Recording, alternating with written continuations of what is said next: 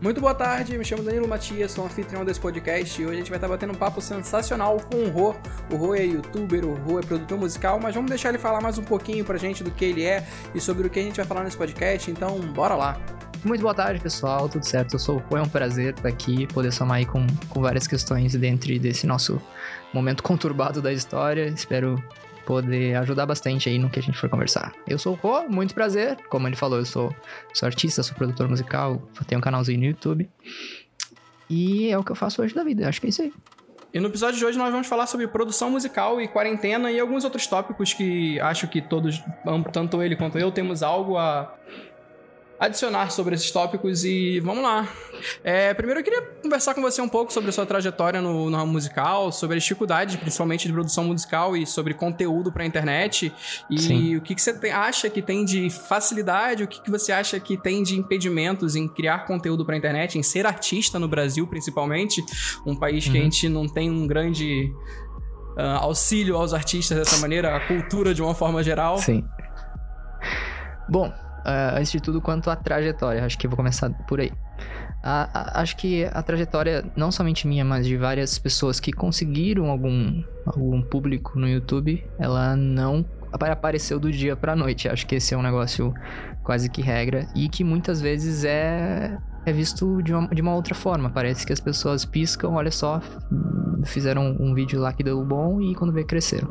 Mas não, é feito não, de muito, é muito tempo maneira. aí de, de produção de conteúdo. E a minha trajetória não foi diferente. Foi tipo, agora, alguns poucos meses eu completei um ano publicando vídeo toda quinta-feira. Lá no começo eu publicava vídeos toda terça e quinta, e eu percebi que não era para mim, que eu tava ficando meio que pirado com essa história de vídeo, dois vídeos por semana, era muito para mim. É bem Inclusive, complexo. falei num vídeo meu sobre isso, sobre entender os seus limites, entender como que você consegue lidar com essa pressão de ter conteúdos é, diários, semanais, seja o que for. Então a minha história começou por aí, pelo menos nessa parte aí de criação de conteúdo pro YouTube. Mas se a gente voltar no tempo lá para, sei lá, 6, 7 anos atrás, é, foi quando a paixão pela música começou, foi quando eu entendi que se eu quisesse botar o meu próprio som para fora, eu teria que eu mesmo ir correr atrás e, e, me conhecer quanto ao meu estilo. Então, a minha trajetória de produção musical começou basicamente no YouTube. Hoje segue pelo YouTube. Fiz pouquíssimos cursos, tipos de fim de semana, cursos online. Uh, nunca fiz faculdade de produção musical, é uma pergunta que me fazem bastante. Uh, mas mesmo assim, é, é, acho que eu sou uma das provas de que o conteúdo do YouTube hoje ele é muito, muito, muito válido. Especialmente em inglês. Em inglês é muito legal. É bem válido e eu acredito que bem vasto também. Ele basicamente. Eu já encontrei de tudo em questão de conteúdo no YouTube, né? É, não falta muita coisa no YouTube pra a gente conseguir zerar tudo que a gente precisa saber. é claro que se você comprar um curso, se você é, for pagar por um conteúdo assim, você vai ter tudo nas suas mãos de uma maneira muito mais fácil. Mas se você souber pesquisar bem, o YouTube também é uma boa ferramenta para te trazer vários frutos. Então, desse YouTube aí eu cresci e hoje consigo, felizmente, já fazer minhas músicas, embora ainda não esteja 100% satisfeito com o que eu faço. Eu acredito que é um processo bem gradual e eu tô nesse caminho aí, bem no meio. É, nessa questão de 100% satisfeito, eu acho que como artista, como uma pessoa que está se formando em cinema e trabalha uhum. com isso, a gente nunca vai estar tá satisfeito totalmente com o conteúdo que a gente cria, né? Uh, a galera aqui que tá chutando, a galera que me acompanha também sabe, eu tô nessa trajetória de YouTube há uns bons oito anos e desde produção, a minha, uhum. a produção dos outros, a conteúdo pro YouTube em si, aqui no Space do Rio e tudo mais, eu nunca tô satisfeito. Eu posso fazer a coisa mais bem feita, gravar com a Red, com 75 mil reais Sim. de orçamento, e eu não vou estar satisfeito com o conteúdo. Eu sempre acho que a gente, eu vou poder alcançar um pouco mais. Mas acho que isso, de, de uma forma geral, todo criador de conteúdo, todo artista, de uma forma geral. Sim, eu ia falar isso todo artista tem essa frase. Tem, tem essa frase de não estou satisfeito ainda, eu posso melhorar alguma coisa. Inclusive no seu canal, na descrição, eu tava dando uma olhada mais cedo, tá lá que você está aprendendo a criar conteúdo. Exato. E, mano, surreal os conteúdos que você cria pra galera, a galera. A, a, como a galera se, é, se relaciona com seu conteúdo é surreal de ver. Eu gosto muito de reforçar isso a cada conteúdo de tutoriais, mais ou menos, que eu divulgo, que eu também tô uma pessoa que tô recém no começo do processo de aprendizado, de aprendizagem. Então, é, isso também me coloca numa posição o tempo inteiro de aluno, de eterno aluno, e eu acho isso ótimo. Gosto, eu sigo criadores que são assim, que tem essa, essa personalidade de, ó, não sou melhor que ninguém, não sei mais que as outras pessoas, tô aqui também aprendendo. Então é o, é o que eu tento transpassar pelos meus vídeos também.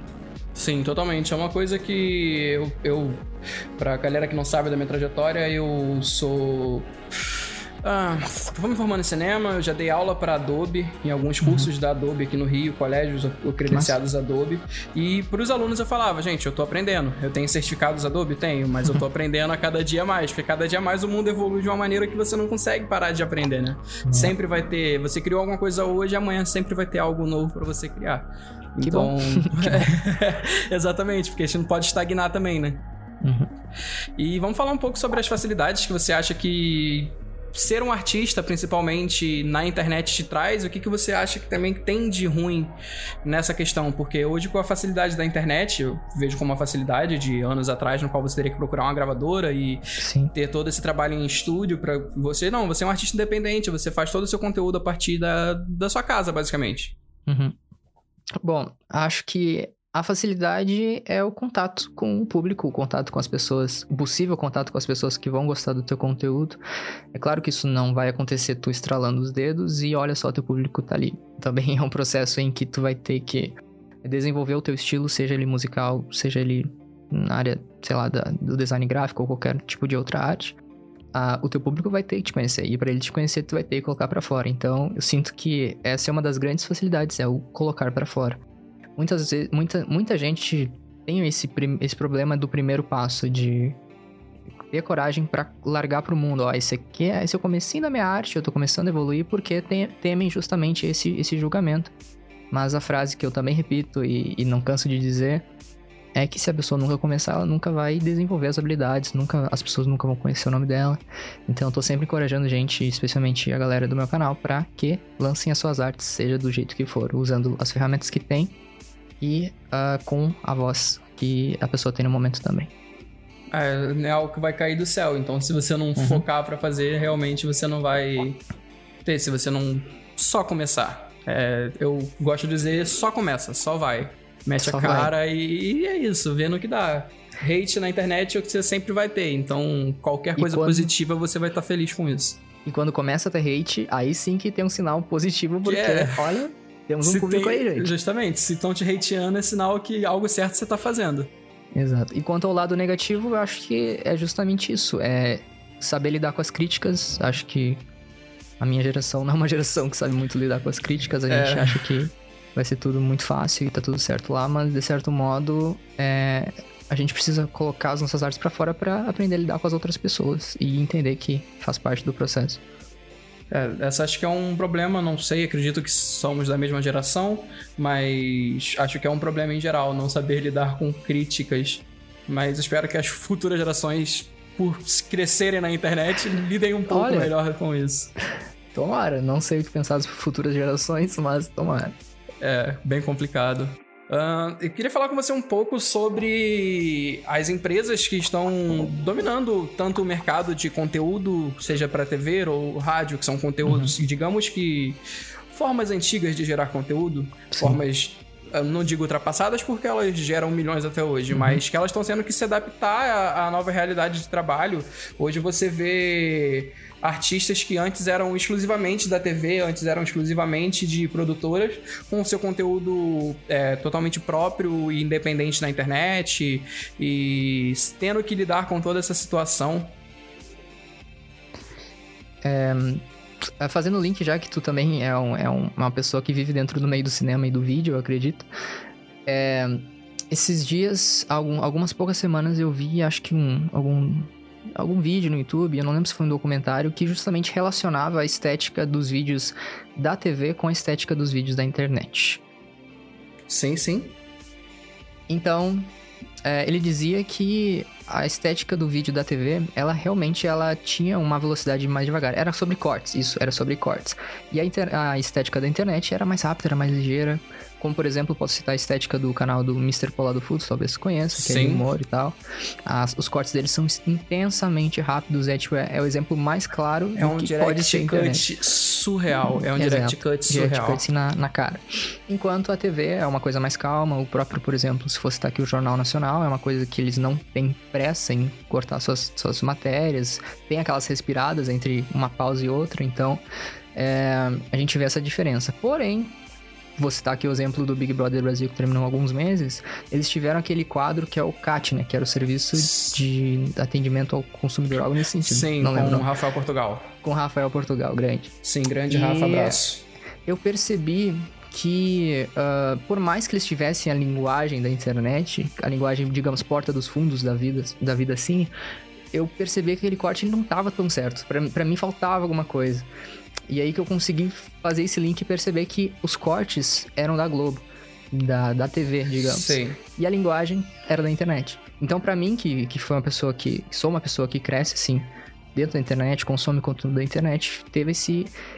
Esse impacto, assim, de É um- perceber um opa, tem uma estranhamento. coisa errada. É esse estranhamento. Fazendo um link com o que você falou, desculpa acabar te cortando, Uhum. mas ah, o choque de cultura. O choque de cultura, Uhum. que era da TV quase no YouTube, era uma linguagem totalmente específica, do jeito padrão deles, mas específica pra internet. E quando a Globo comprou e começou a trabalhar com eles na TV, é, é um estranhamento muito grande. Você vê que, tipo, eles estão tentando fazer o mesmo conteúdo da internet, mas eles estão fazendo o conteúdo da internet no jeitinho Globo de ser, sabe? Então a gente vê cada vez mais, acho que sim, essa, essa estética indo pra TV, porém, ah, há de se saber qu- quais os profissionais que estão por trás dessa edição, porque é, é todo um, um universo, assim, de entender como que se comportam as palavras, os cortes, a velocidade da internet, e, se quiser integrar isso na, na televisão, é claro que vai ter que ter muito esforço aí de muitas, de vários setores aí. Sim, e falando de grande público e rede aberta e artistas de grande público, é, estamos vivendo um momento de quarentena, um momento de pandemia, um momento de principalmente não saiam de casa. Uhum. É, e artistas tendo que fazer lives na internet, buscar principalmente marcas, buscando principalmente a internet para poder gerar conteúdo e trazer renda. Você vê, Sim. por um, vou citar um exemplo, a a Budweiser, que fez basicamente um festival com artistas independentes, é, principalmente da cena do rap, da cena do rock um pouco também, e tendo que trazer lives para gerar conteúdo para os fãs e coisas que seriam shows que gerariam milhões de dinheiro absurdamente de Uhum. ingresso, totalmente de graça na internet, patrocinada por marcas e. é, o que, que você acha que após o retorno desse convívio social, quando isso voltar, como que vai se encadear depois de tudo isso? Eu acredito que. Quer dizer, depois, depois, né? Porque vai demorar um pouquinho pra tudo se estabelecer.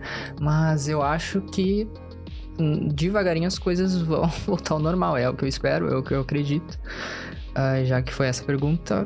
É, Eu, eu só consigo falar melhor do momento agora, sabe? Eu acho que é, o depois ainda tá, tá um pouquinho distante, mais à um frente. pouquinho. É, então um pouquinho ainda difícil de enxergar. Mas sobre o momento agora, eu acho que a estratégia é essa. Não tem muito o que as empresas e, as, e os artistas fazerem, senão tentar se comunicar com o público da- com as ferramentas que eles têm. Então, a live é uma alternativa.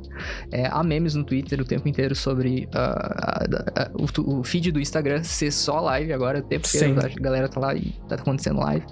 Porém, é a ferramenta que tá nas mãos das pessoas. Se, as- se elas podem usar, eu acredito que devem acabar usando mesmo. Tipo, ex- ex-colegas meus de publicidade e propaganda, eu tô vendo se manifestar nas, nas lives e fazer lives. Pessoas que eu nunca sabia, nunca imaginaria que estariam na frente da câmera fazendo lives, estão fazendo lives.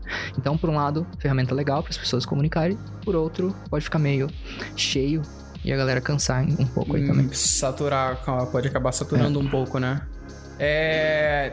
Um exemplo que eu queria citar desse isolamento de grandes marcas é o McDonald's e o Mercado Livre. Eu não sei se você viu, eles alteraram as Sim. logos da empresa é, pra, Pra ficar separadinho, pra né? ficar separadinho, para as pessoas entenderem que esse não é o momento.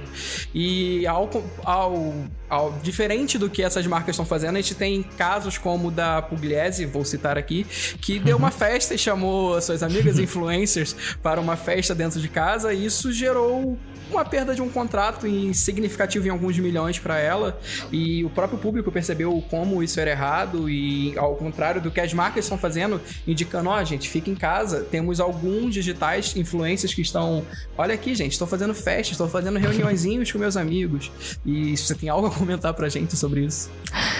Ah, antes de tudo, é Pugliese. Por que, né, Pugliese? Por que você faz isso, né? Eu, eu não entendi real mesmo todo, todo, a, toda a moral. Eu entendi que ela queria meio que largar um dane-se pro dia, pro dia, pros dias que estão vindo, queria aproveitar a vida por um lado, mas né, ela acabou aí por é, fazer um movimento dentro da própria casa que proliferava ainda mais o coronavírus. Acho errado, eu não faria uma festa na minha casa. É, eu não posso, tipo, ser 100% certinho e, e ser hipócrita falar que eu não sei de casa, porque eu sei de casa uma vez que outra. Mas a gente sabe as precauções que a gente tem que tomar para isso não se proliferar. Então, se a gente tem esse conhecimento, se a gente sabe o que tá acontecendo no mundo, se a gente lê as notícias de fontes confiáveis sobre o coronavírus, a gente sabe que, o que é e o que não é para fazer. E se ela sabia o que era para fazer e acabou não fazendo, bom, a internet não perdoa. Justamente. Já falando sobre fontes corretas de, de se ver notícias e precauções e sobre internet, é, tem uma pesquisa, um estudo da Mindy Runners que aponta que, tipo, das pessoas entrevistadas, 82% dos entrevistados buscam notícias sobre é, o isolamento social é, durante o dia, 53% do dia eles estão buscando informações sobre isso, sobre o isolamento social, sobre o uhum. vírus e Basicamente, eles estão buscando em sites de notícias 77%, em TV aberta 76% e redes sociais são 64% das pessoas é, buscam informações nesses meios. Porém, é 44% dos entrevistados afirmam que, tipo, nenhum dos conteúdos vindo da rede social são das redes sociais, de uma forma geral, são confiáveis. Uhum. É, você acha que a rede social e principalmente criadores de conteúdos que estão falando em redes sociais são fontes confiáveis de, de notícia ou você não acha uma coisa válida? Eu acho que é um grande suporte. Não acho que seja não acho que, não acho que deva ser a maior das, das dos, dos espaços para se divulgar notícias e para falar que uma notícia é verdade ou não, mas acho que são suportes grandes, especialmente quem tem, obviamente, um grande público aí nas suas redes. Eu. É, a minha pesquisa sobre notícias é sempre multiplataforma. Eu sempre tô cuidando que tá tocando, passando na TV, tô sempre cuidando que tá passando na internet e tô sempre cuidando que os influenciadores estão falando. É também uma filtragem, de certo modo, para ver quais influenciadores estão, entre aspas, certos, entre aspas, mais bem informados. E também uh, ajuda a filtrar quem eu vou seguir, quem eu quero ver. Querendo ou não, a gente acaba entrando numa bolha. Uh, isso é um fato. Todo mundo tá dentro de uma bolha, na sua própria bolha. Mas eu acredito que a bolha mais uh, próxima da verdade neste momento seja fazer um mix de todas essas plataformas, fazer uma mediação, entender os dois lados de tudo que é notícia, entender o que está se passando no Brasil mais pobre, no Brasil mais rico, em outros países, é, número de mortes aqui e lá, por tal plataforma, por outra plataforma, enfim, para chegar à sua própria conclusão depois de ter feito esse estudo. Não acho que quem viva é, pegando notícias de um influenciador ou de uma fonte de notícias esteja na frente nessa, nessa, nessa questão aí do corona, especialmente. É, e já dá os parabéns para você aqui, porque assim que isso começou, eu tava vendo o seu conteúdo e você fez um vídeo incentivando a galera Sim. a lavar a mão e, tipo, pô, é, é, é, genial e, tipo, parabéns por isso, sabe? Você tá incentivando, principalmente você tem uma galera mais nova que te acompanha, uh, adolescentes que normalmente tem essa vontade, não, preciso ver meus amigos, eu tenho que não sei o que. Não, você tá incentivando que eles fiquem dentro de casa, que eles lavem a mão da mão do jeito correto, que se higienizem e por aí vai. Sim, eu acho que a nossa função, a nossa, no caso de nós, pessoas que temos mais um alcance, um alcance maior na internet, é, querendo ou não, é, lançar algumas dessas iniciativas aí. Eu pensei muito em como que eu faria isso. Eu, não, eu, eu, não, eu nunca não faria. Eu teria que fazer alguma coisa porque a minha voz já é alguma coisa aí na internet. Então eu pensei, Desafio Sonora, que é um quadro grande no meu canal, a galera vê e tal, tem bastante movimentação. Vou colocar alguma coisinha ali para chamar atenção, para fazer a galera refletir, para fazer a galera estudar, buscar informação. E foi. Essa é a história da, da música com Lava Mão, se não me engano, lá do Desafio Sonoro. Não lembro Sim, qual, mas exatamente. É, e eu queria que você falasse um pouco, eu queria abordar com você aqui, principalmente você que é um, um cara que eu vejo como sendo extremamente criativo, eu vejo pelos seus vídeos, quando você precisa de um som e você não tem, por exemplo, em algum dos seus programas, você pega coisas do seu cotidiano e isso para mim é ter uma criatividade, um desbloqueio mental enorme para conseguir perceber isso. É, formas de incentivar a criatividade das pessoas, já voltando lá, fazendo um paralelo no que nós falamos do uhum. gente, só começa, só vai, mete a cara, de como a gente ter um desbloqueio mental, o que, que a gente pode ver, o que a gente pode ler, o que a gente pode ouvir, que vão incentivar, se você quiser indicar algo aqui pra galera também. Sim. E, claro, falando de produção musical, que eu acho que é digamos que o que você mais faz hoje, eu acredito que seja o seu, o seu maior meio de comunicação e do porquê as pessoas te assistem, claro, além de Sim. ser por você, é como incentivar a galera a ser mais criativo. Bom, eu acredito que antes de tudo, a, a criatividade ela é um, um exercício Ela é um negócio que tem que ser praticado dia a dia e quanto mais pratica, melhor tu fica. Eu posso mencionar aqui que desde o meu ensino fundamental, eu lembro que eu era aquela criança, eu era aquele adolescente que gostava de brincar com vídeo, gostava de brincar com as ferramentas que a sala de, aula, a sala de aula disponibilizava. Então, quando tinha tipo um, slide para passar, ou tinha, tinha o próprio projetor para ser utilizado, eu era o primeiro a fazer uso daquele projetor para fazer alguma coisa diferente. Então, a minha vida foi sempre, felizmente, projetada com uma mentalidade de, ó, vou ser criativo como? Vou ser criativo como? Hoje vou ser criativo como? Os anos foram se passando, chegou o ensino médio, eu também era o adolescente que buscava fazer vídeos e fotos da galera, tudo diferente, meio que era tipo aquela criança estranha que fazia umas coisas nada a ver, mas que todo mundo achava engraçadinho. Passo, cheguei à faculdade, publicidade e propaganda, mesmo esquema, eu adorava fazer umas coisas diferentes. Quando tinha possibilidade de apresentar trabalhos, eu era a primeira pessoa a falar sobre vídeo e sei lá, muitas coisas diferentes. Acabou a faculdade, chegou, comecei um, chegou meu canal no YouTube, comecei a fazer vídeo pro YouTube, consegui me especializar um pouquinho mais em produção musical e a rotina não mudou. Então a, a grande frase é: quer ser criativo? Tente todos os dias fazer alguma coisa diferente com o que você tem em mãos. Muitas vezes é, são os limitantes que nos fazem criar coisas novas. E eu aprendi isso porque muitas vezes quando a gente tem muitas coisas em mãos, a gente que a gente ah, de fato tá tipo se encontra num bloqueio criativo. Então, às vezes, até a gente, é, a gente pode mudar a nossa, nossa cabeça para pensar: olha, eu tenho essas coisas nas minhas mãos, o que eu posso fazer com isso? E a partir daí, exercitar, exercitar, exercitar, exercitar. Admito que eu não sou uma pessoa com muitas é, leituras criativas, não sou uma pessoa que lê muito, inclusive deveria voltar a ler. Mas se tu estiver ouvindo, por favor, é, me dá uns puxões de orelha. então, é, eu queria ter mais leituras para indicar, mas enquanto eu não tenho leituras para indicar, eu diria: pega a, a, coisa que você gosta de fazer, o seu hobby preferido e treina, treina. Busque é, referências diferentes, tente adaptar outro tipo de arte à sua arte e assim você começa a viver uma rotina criativa e estimular sua criatividade para se tornar ainda mais criativo. Sim, é uma coisa que eu acho um comentário e até mesmo para saber a sua opinião. É, eu acredito que a criatividade todos nós temos dentro de nós, mas você acha que, por exemplo, um filho chegar para um pai, uma filha chegar para um pai ou para mãe e sendo um pai e mãe muitas das vezes não sabe, sabemos que nem todos gostam de incentivar a arte, nem todos gostam disso.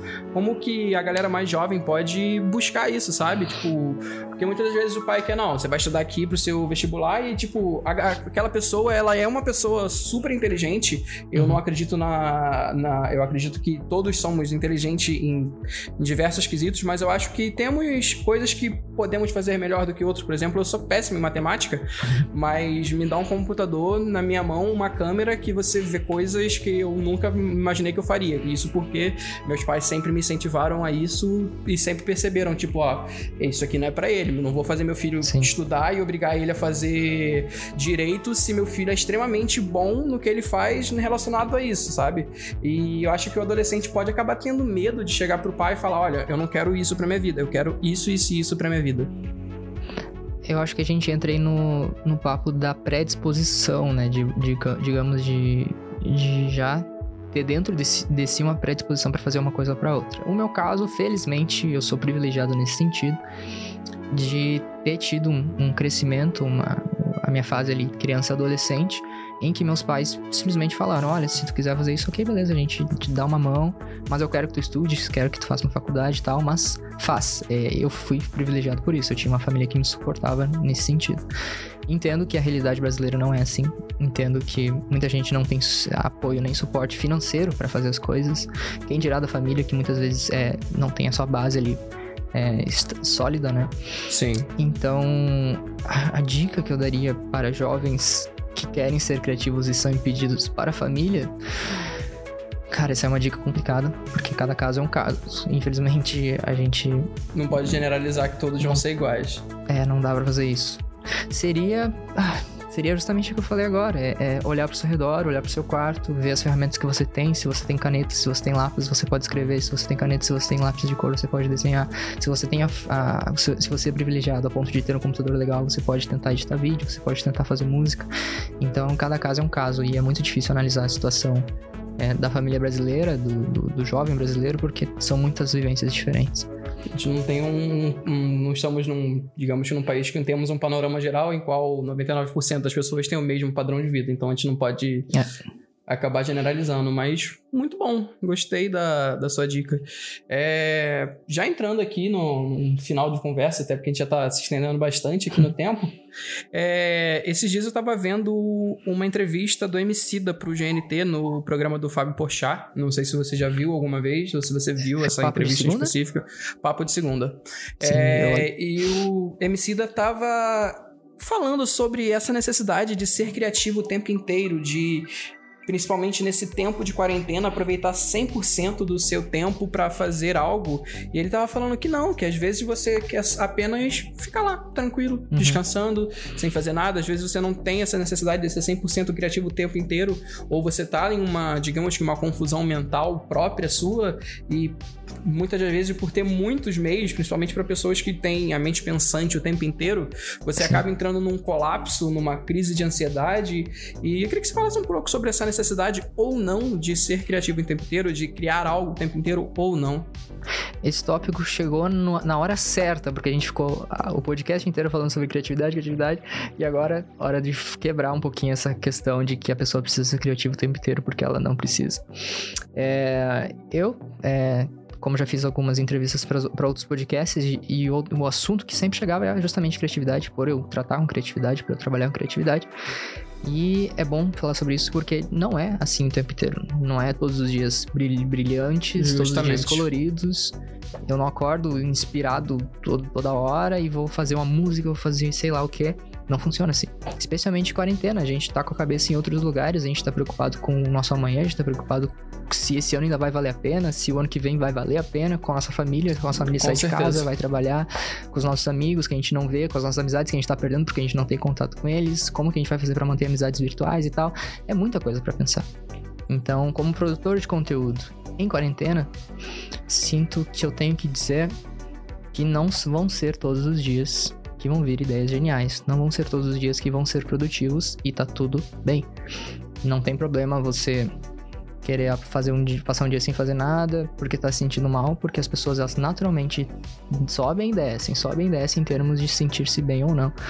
Então a questão aqui eu acho que é não apressar é, a sua produção de conteúdo, não fazer tanta pressão nela, porque é um momento delicado. É um momento delicado e não tem o que fazer. É tipo, a gente tá vivendo com as, as ferramentas que a gente tem e é isso que a gente tem nesse momento. Não tem muito como fugir. Acho que a, quanto antes a gente encarar essa realidade de que é, tá tudo meio estranho, hum, antes a gente vai entender que a gente não precisa estar tá produzindo o tempo inteiro. Muito bom, gostei bastante. É só acrescentando que tá tudo bem. Se justamente você falou, se eu não for produtivo, ontem, por exemplo, eu acordei e eu falei, tá, não vou fazer nada. Deitei na minha cama, tomei meu banho antes, é claro, porque um banho também precisa banho tomar, é gente. Um banho é bom. E não fiz nada. Passei o dia inteiro sem fazer exatamente nada. Fui dormir depois de fazer nada. Hoje fiz nada até então estar aqui gravando um podcast, um momento que eu tinha dedicado a fazer isso, já tinha me uhum. preparado para isso. E eu acho que tá tudo bem, eu não preciso ficar me cobrando, ainda mais eu, eu trabalho todos os dias com produção de conteúdo. Sim. Eu sou diretor de conteúdo de uma produtora, Nossa. então tipo, eu trabalho todos os dias com isso. Então, e tá tudo bem, é o dia que eu falo assim, tá, hoje eu não tô conseguindo ser produtivo. Eu aviso a minha galera, ó, você continua seu trabalho aí e eu fico na minha, tiro meu meia hora. Claro, acredito que sou totalmente privilegiado. Eu trabalho da minha casa, eu tenho uma internet de ultra qualidade, eu tenho minhas ferramentas de trabalho uhum. todas cedidas por uma empresa multinacional e eu entendo isso, eu entendo que muitas das pessoas têm a obrigação de estar indo até o trabalho ainda nesse período de quarentena, mas o momento de ficar em casa, você não precisa necessariamente se cobrar, olha, eu tenho que fazer isso. Não, você não tem que fazer isso. E gostei muito do que você falou e eu acho que veio no ponto certo, deixei isso, esse tópico pro final uhum. justamente por isso, para quebrar esse paradigma que eu tava falando o tempo inteiro com você. Não, mas produtividade, produtividade não, gente, você não precisa de produtividade o tempo inteiro do seu tempo. E eu acho que é isso. Você tem algo mais a completar pra gente?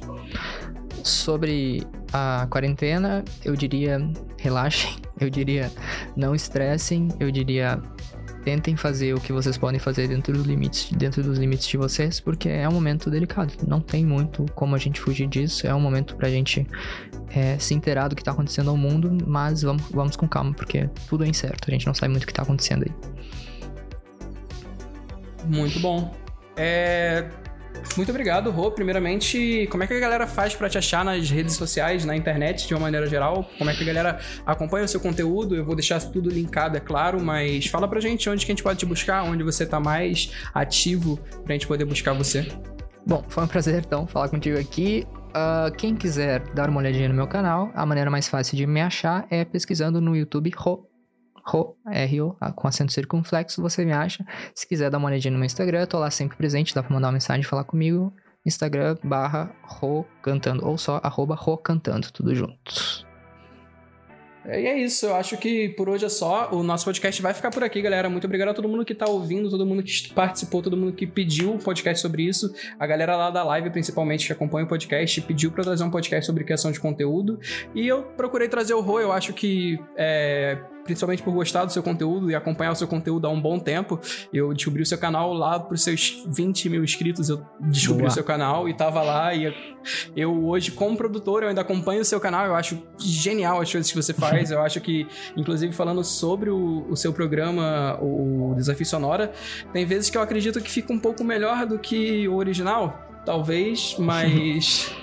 E é isso. Muito obrigado por ter aceitado participar. Muito obrigado por dar a sua voz aqui pra gente, por falar um pouco pra galera que tá ouvindo. E muito obrigado, de verdade. Obrigado por ter participado. Espero Eu que, tenha gostado. Eu que agradeço. Foram temas aí muito importantes. Eu acredito que é, quanto mais a gente fala sobre isso, mais a gente consegue desmistificar todo esse cenário que está acontecendo. Queria falar também uma coisinha muito rápida, já Fique que esse podcast aqui é foi sobre produção musical. Estou, estarei começando agora no dia uh, uh, uh, 2 de junho, uma nova série no canal que eu vou publicar toda terça-feira, que é sobre produção musical. A série vai se chamar Basicão do Ableton, que é o programa que eu uso para produção musical. Então, todo mundo que nunca se aventurou em produção musical pode estar tá aí dando seu primeiro passo e fazer suas próprias músicas. Vejo vocês lá. Muito bom. Então, terça-feira, galera, procure o canal do Rô, youtube.com/ro, acredito eu.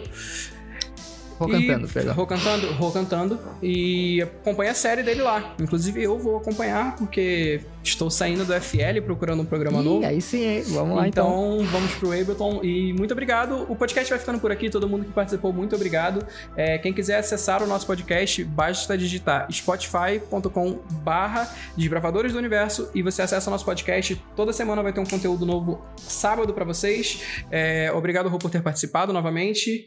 E é isso. A gente vai ficando por aqui. Muito obrigado. Falou. Tchau. Tchau.